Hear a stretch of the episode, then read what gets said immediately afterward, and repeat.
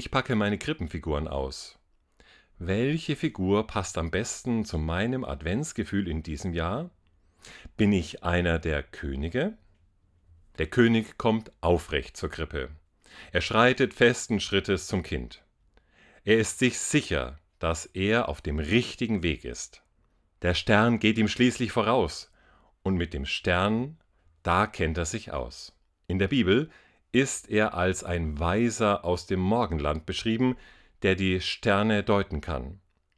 Der weise König braucht nicht zu suchen und nicht zu fragen nach dem Kind, er weiß schon längst, dass es geboren ist, und er weiß, dass der Stern am Himmel dafür ein sicheres Zeichen ist.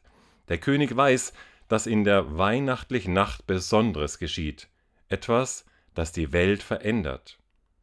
Bin ich in diesem Jahr der König? Nähere ich mich aufrecht und des Zieles sicher der Krippe? Ist mein Glaube so fest, dass ich mich aufmachen kann zum Stall, um zu beten?